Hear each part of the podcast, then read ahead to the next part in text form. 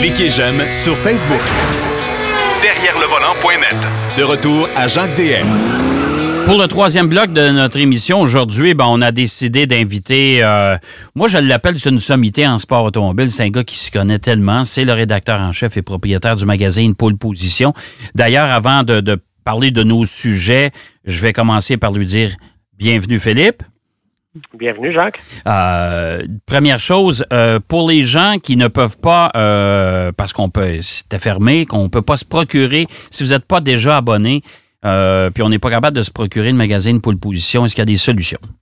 Oui, tout à fait. Ben, c'est sûr que les gens peuvent aller soit voir la version numérique ou l'acheter via notre site web poleposition.ca ou aussi au niveau du bureau de Pôle Position, on est ouvert. Donc, les gens peuvent appeler 450 464 40 76 tous les jours de 9h à 19h et puis, on a notre euh, une personne qui va être là pour euh, gérer, prendre soit les abonnements, soit pouvoir envoyer la copie. Donc, pour les personnes, nous, on a fait ça le plus simple possible, c'est-à-dire qu'on garde le même prix qu'en kiosque et on paye les frais d'envoi.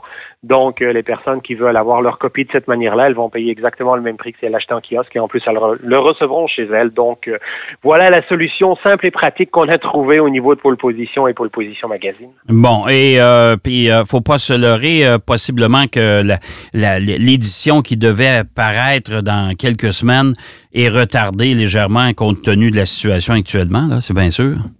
Ben Jacques, nous, on aurait été techniquement capable de le faire, mais euh, je ne sais pas trop ce qu'on aurait mis dedans. c'est ça, c'est les sujets. voilà.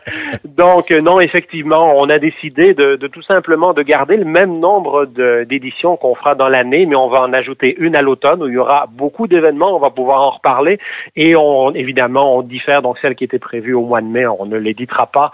Euh, prochain rendez-vous, c'est à la fin du mois de juin, début juillet, où on espère que là, on aura assez de contenu, donc pouvoir euh, produire une édition papier. Le site web, par exemple, notre site position.ca, lui, à tous les jours, on a évidemment des nouvelles parce que l'actualité du sport automobile, il se passe quand même beaucoup de choses. C'est pas toujours des bonnes nouvelles, mais il se passe beaucoup de choses. Ouais, ben il y a tellement de transformations. Alors, on va faire le point aujourd'hui, si tu veux bien, Philippe. Euh, on va commencer par la série reine du sport automobile qui est la Formule 1. On sait que le Grand Prix du Canada a été reporté quelque part cet automne. On n'a pas de date définitive encore. Euh, le Grand Prix qui devait, qui, euh, se déroulait 15 jours après, c'était celui de France. là, on ne sait toujours pas, hein? On ne sait toujours pas officiellement, mais ça semble extrêmement peu probable parce qu'on sait que l'État français ont déjà prolongé le confinement euh, pour la population là-bas aussi. Donc, euh, ils sont pris avec un peu le même genre de restrictions que ce qu'on peut vivre au Québec. Donc, je dirais que ça semble très peu probable qu'il y ait le Grand Prix de France à la fin du mois de juin. On parle plus du Grand Prix d'Autriche qui serait à huis clos, qui doit avoir lieu normalement le 5 juillet. Mais moi, je mettrais un petit 2 sur le fait que la saison commencerait à Silverstone le 19 juillet parce que N'oublions pas, il y a sept des dix équipes de Formule 1 qui sont basées à moins de 20 kilomètres du circuit de Silverstone. Donc pour elles, en termes de déplacement, en termes de logistique, c'est une meilleure manière, je vais dire comme ça, de recommencer la saison ou de commencer la saison. Mais l'Autriche, je sais qu'on a quand même, on continue à pousser fort dessus parce que, bon, il y a deux équipes de Formule 1 euh, qui sont issues de l'Autriche, c'est-à-dire Red Bull et euh, l'ancienne Toro Rosso qui s'appelle euh, AlphaTauri maintenant. Oui, même si AlphaTauri roule encore sous licence italienne, héritage, j'ai envie de dire, de l'ancienne écurie Minardi.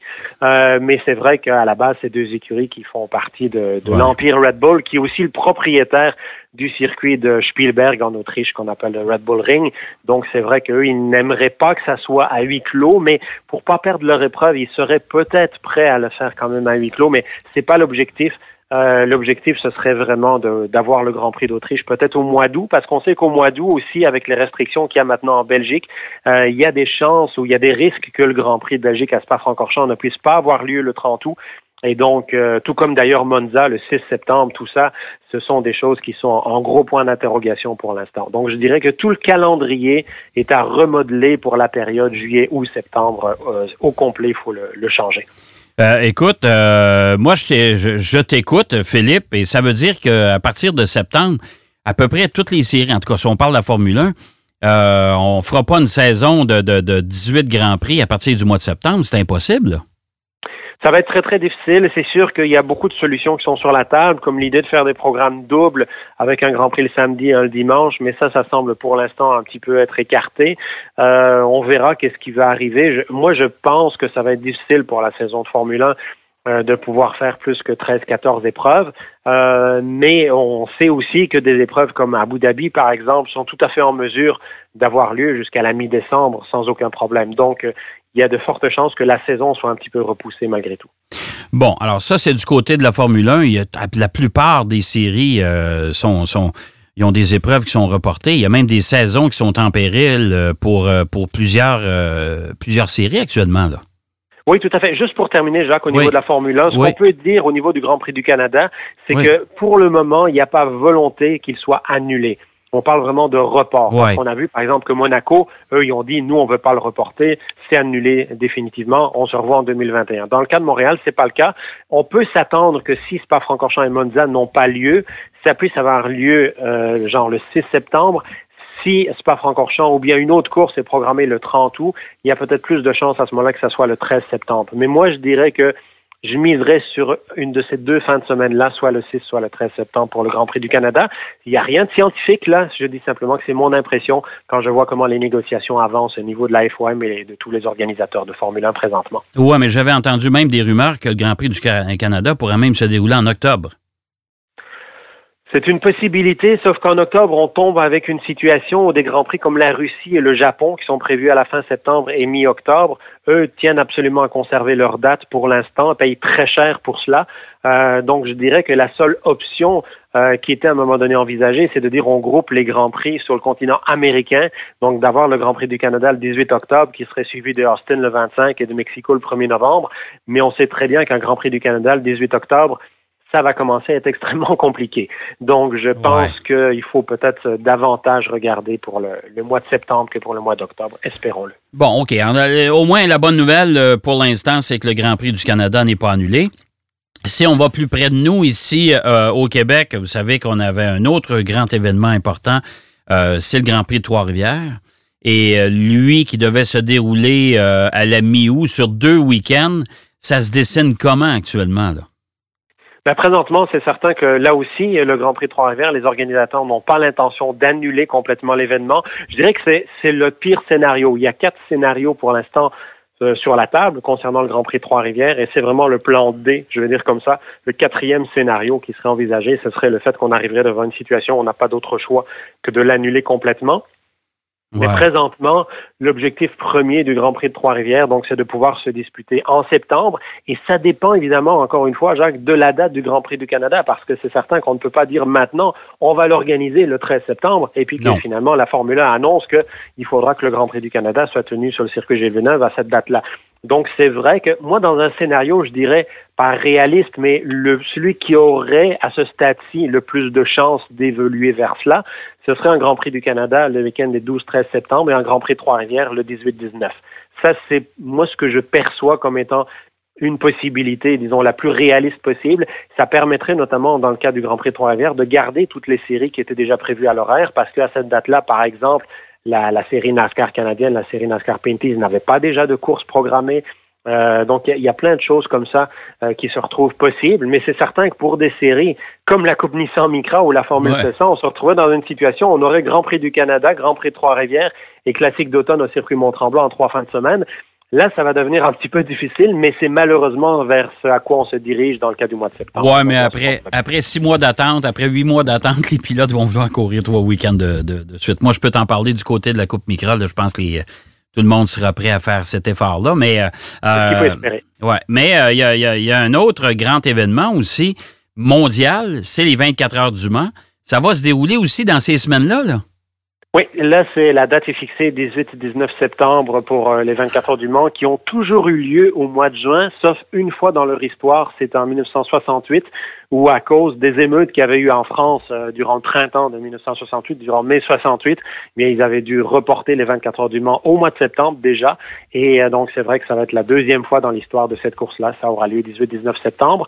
On voit aussi que bon, il y a des gros événements comme les 500 000 d'Indianapolis. Là, pour l'instant, c'est prévu en date du 23 août. Donc là aussi, donc report du printemps vers la fin de l'été. ça va être épouvantable. Comment on va faire pour... pour. Écoute, même les, grands réseaux qui font la couverture média de, tout, euh, de, de toutes ces épreuves-là, ça va être un méchant casse-tête, on s'entend. Ça va être un gros casse-tête et je dirais que c'est ce qui explique pourquoi les plus grosses séries de sport automobile comme NASCAR et la Formule 1 sont les dernières à être en mesure de sortir un calendrier révisé. Parce qu'on voit justement avec des séries comme euh, l'IMSA, la série d'endurance aux États-Unis, ou des plus petites séries, ou comme en Europe le DTM, etc., ils ont tous été capables de se, de se revirer, de se retourner et puis de produire un calendrier qui commence aux alentours du mois de juillet, voire un peu plus tard. Mais dans le cas de la Formule 1 et des grosses séries NASCAR, c'est beaucoup plus complexe parce que eux sont pris avec des contrats de télévision à respecter. Bien entendu, ils veulent pas perdre ces revenus-là. Et donc là, ils se retrouvent pris avec non seulement le problème de la pandémie de coronavirus, avec les restrictions des gouvernements. Et on sait tous qu'elles ne sont pas les mêmes. Si on regarde même nous autres ici au niveau du Canada, en Ontario, c'est supposé recommencer début juillet, au Québec début septembre. Donc là, on pourrait imaginer même avoir hein, une fin de semaine de course sur le circuit de Mosport au moment où devait avoir lieu le Grand Prix de Trois-Rivières au mois d'août, juste parce que l'Ontario va être capable de repartir avant le Québec. Bon, donc ça, c'est tous des scénarios qui sont faisables aussi, des scénarios possibles. Et dans le cas de NASCAR et de la Formule 1, on est obligé aussi d'inclure les contrats de télévision, et ça, c'est un autre casse-tête, évidemment. Euh, et, là, on, et là, on s'entend que, que, entre autres, la série NASCAR, parce que tu en parles, eux, là, ça commence très tôt dans l'année. Et ils ont des courses pratiquement tous les quoi, tous les 15 jours au moins. Euh, semaines la plupart du temps. Ben oui, puis ils ont un calendrier très chargé. Là, au moment où on se parle, NASCAR va commencer quand? Il y a eu les 24 heures de Daytona. Il y a eu Daytona, pas les 24 heures, mais les, le Daytona 500. Et euh, ça s'est évanoui après ça. Et puis là, on s'en va où, là? Ben, en fait, dans le cas de la plus grosse série NASCAR, la série NASCAR Cup, il y a eu quatre courses de disputées. Ouais. Euh, Daytona, Las Vegas, Fontana et Phoenix le 8 mars, qui a été la dernière. Après, il va y avoir Atlanta où ils ont annulé euh, à 48 heures que les voitures euh, soient en piste. Ouais. Même à 24 heures que les voitures sont en piste, si on pense aux séries Xfinity. Euh, mais c'est vrai que pour l'instant, la date de reprise de NASCAR, c'est le 9 mai à Martinsville pour la série Cup. Et puis, ce serait le 23 mai ou le 15 mai, euh, dépendamment des séries euh, laquelle roule, soit l'Xfinity, soit la série des camionnettes, où on a les Québécois, Alex Labbé en Xfinity et ouais. Lessard en série des camionnettes. Ça, c'est la date de reprise. Alors, les États-Unis sont dans une situation un petit peu particulière parce que les États-Unis sont, en termes de, de, contamination, en termes sanitaires, le problème sanitaire, ils sont en plein dedans présentement. Donc, on se dit, ça semble impossible. Par contre, de l'autre côté, on a Donald Trump qui dit Moi, je suis tanné de regarder des games de baseball d'il y a 14 ans à la télévision, donc je donne l'ordre aux séries professionnelles de sport de reprendre le plus tôt possible. J'invente rien, c'est ce qu'il a dit cette semaine. Ben là, donc, oui, mais on est dans une situation où, d'un point de vue commercial aussi, euh, on, est face à cette réalité-là où finalement, sur une, il faut bien comprendre une chose, c'est qu'en sport automobile, c'est beaucoup plus facile de créer de la distanciation que dans des événements qui ont lieu à l'intérieur. Moi, quand je vois certains gouvernements dire on va pouvoir retourner dans des cinémas, on va pouvoir retourner dans des salles de spectacle, il n'y a pas de problème, mais qu'on ne pourra pas retourner sur une piste de course automobile où les gens sont parfois à 30 mètres les uns des autres, euh, on se dit, ils n'ont pas évalué le dossier convenablement. Il y a un gros problème là. Donc, c'est certain que si on regarde des estrades dans une piste, une course NASCAR, on se comprend tous qu'elle n'était déjà pas toute remplie. Hein? C'est une réalité. Bon. Donc, si on dit aux promoteurs, vous n'avez pas le droit de vendre, par exemple, qu'une place à tous les dix sièges, euh, ben, la distanciation, elle est relativement facile à faire et c'est tout à fait possible à ce moment-là de tenir un événement de course automobile.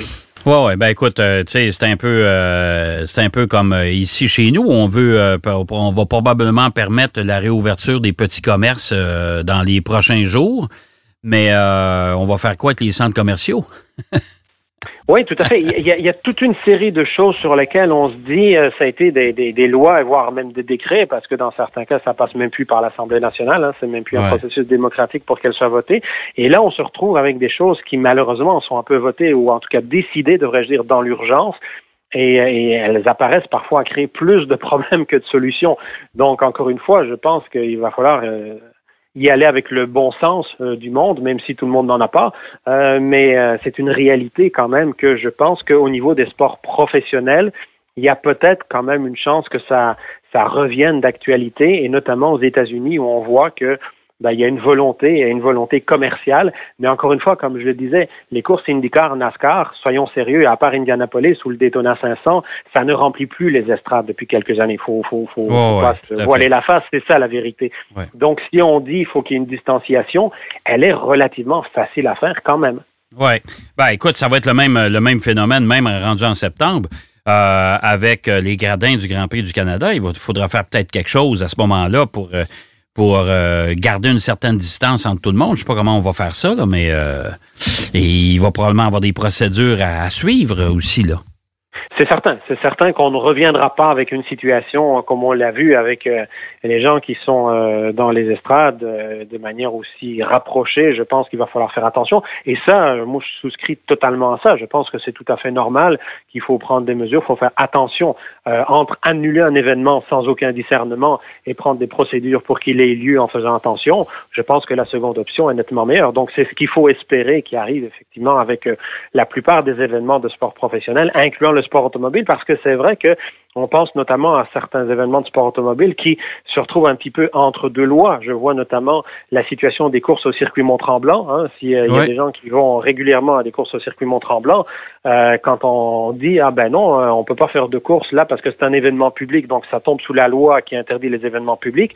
Mais par contre, en termes de distanciation, on respecte beaucoup plus la loi que toute une série d'autres sports ah, ben euh, et d'événements de loisirs parce qu'il n'y a pas tant de monde que ça. On est sur une piste de 4,5 km, 4,4 km.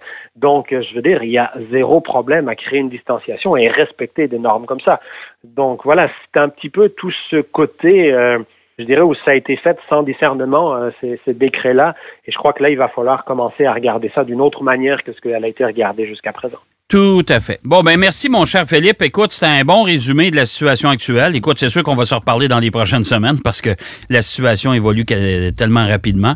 On aura probablement dans notre prochaine entrevue de meilleures nouvelles à annoncer à nos amateurs de course automobile. Espérons-le, Jacques. Puis si vous aimez la course automobile, ben gardez-vous les week-ends du mois de septembre et même peut-être d'octobre oh. parce que vous allez être occupé. Prenez vos vacances dans ce temps-là, c'est le cas de le dire. Merci Philippe. Merci beaucoup. Bienvenue, Jacques.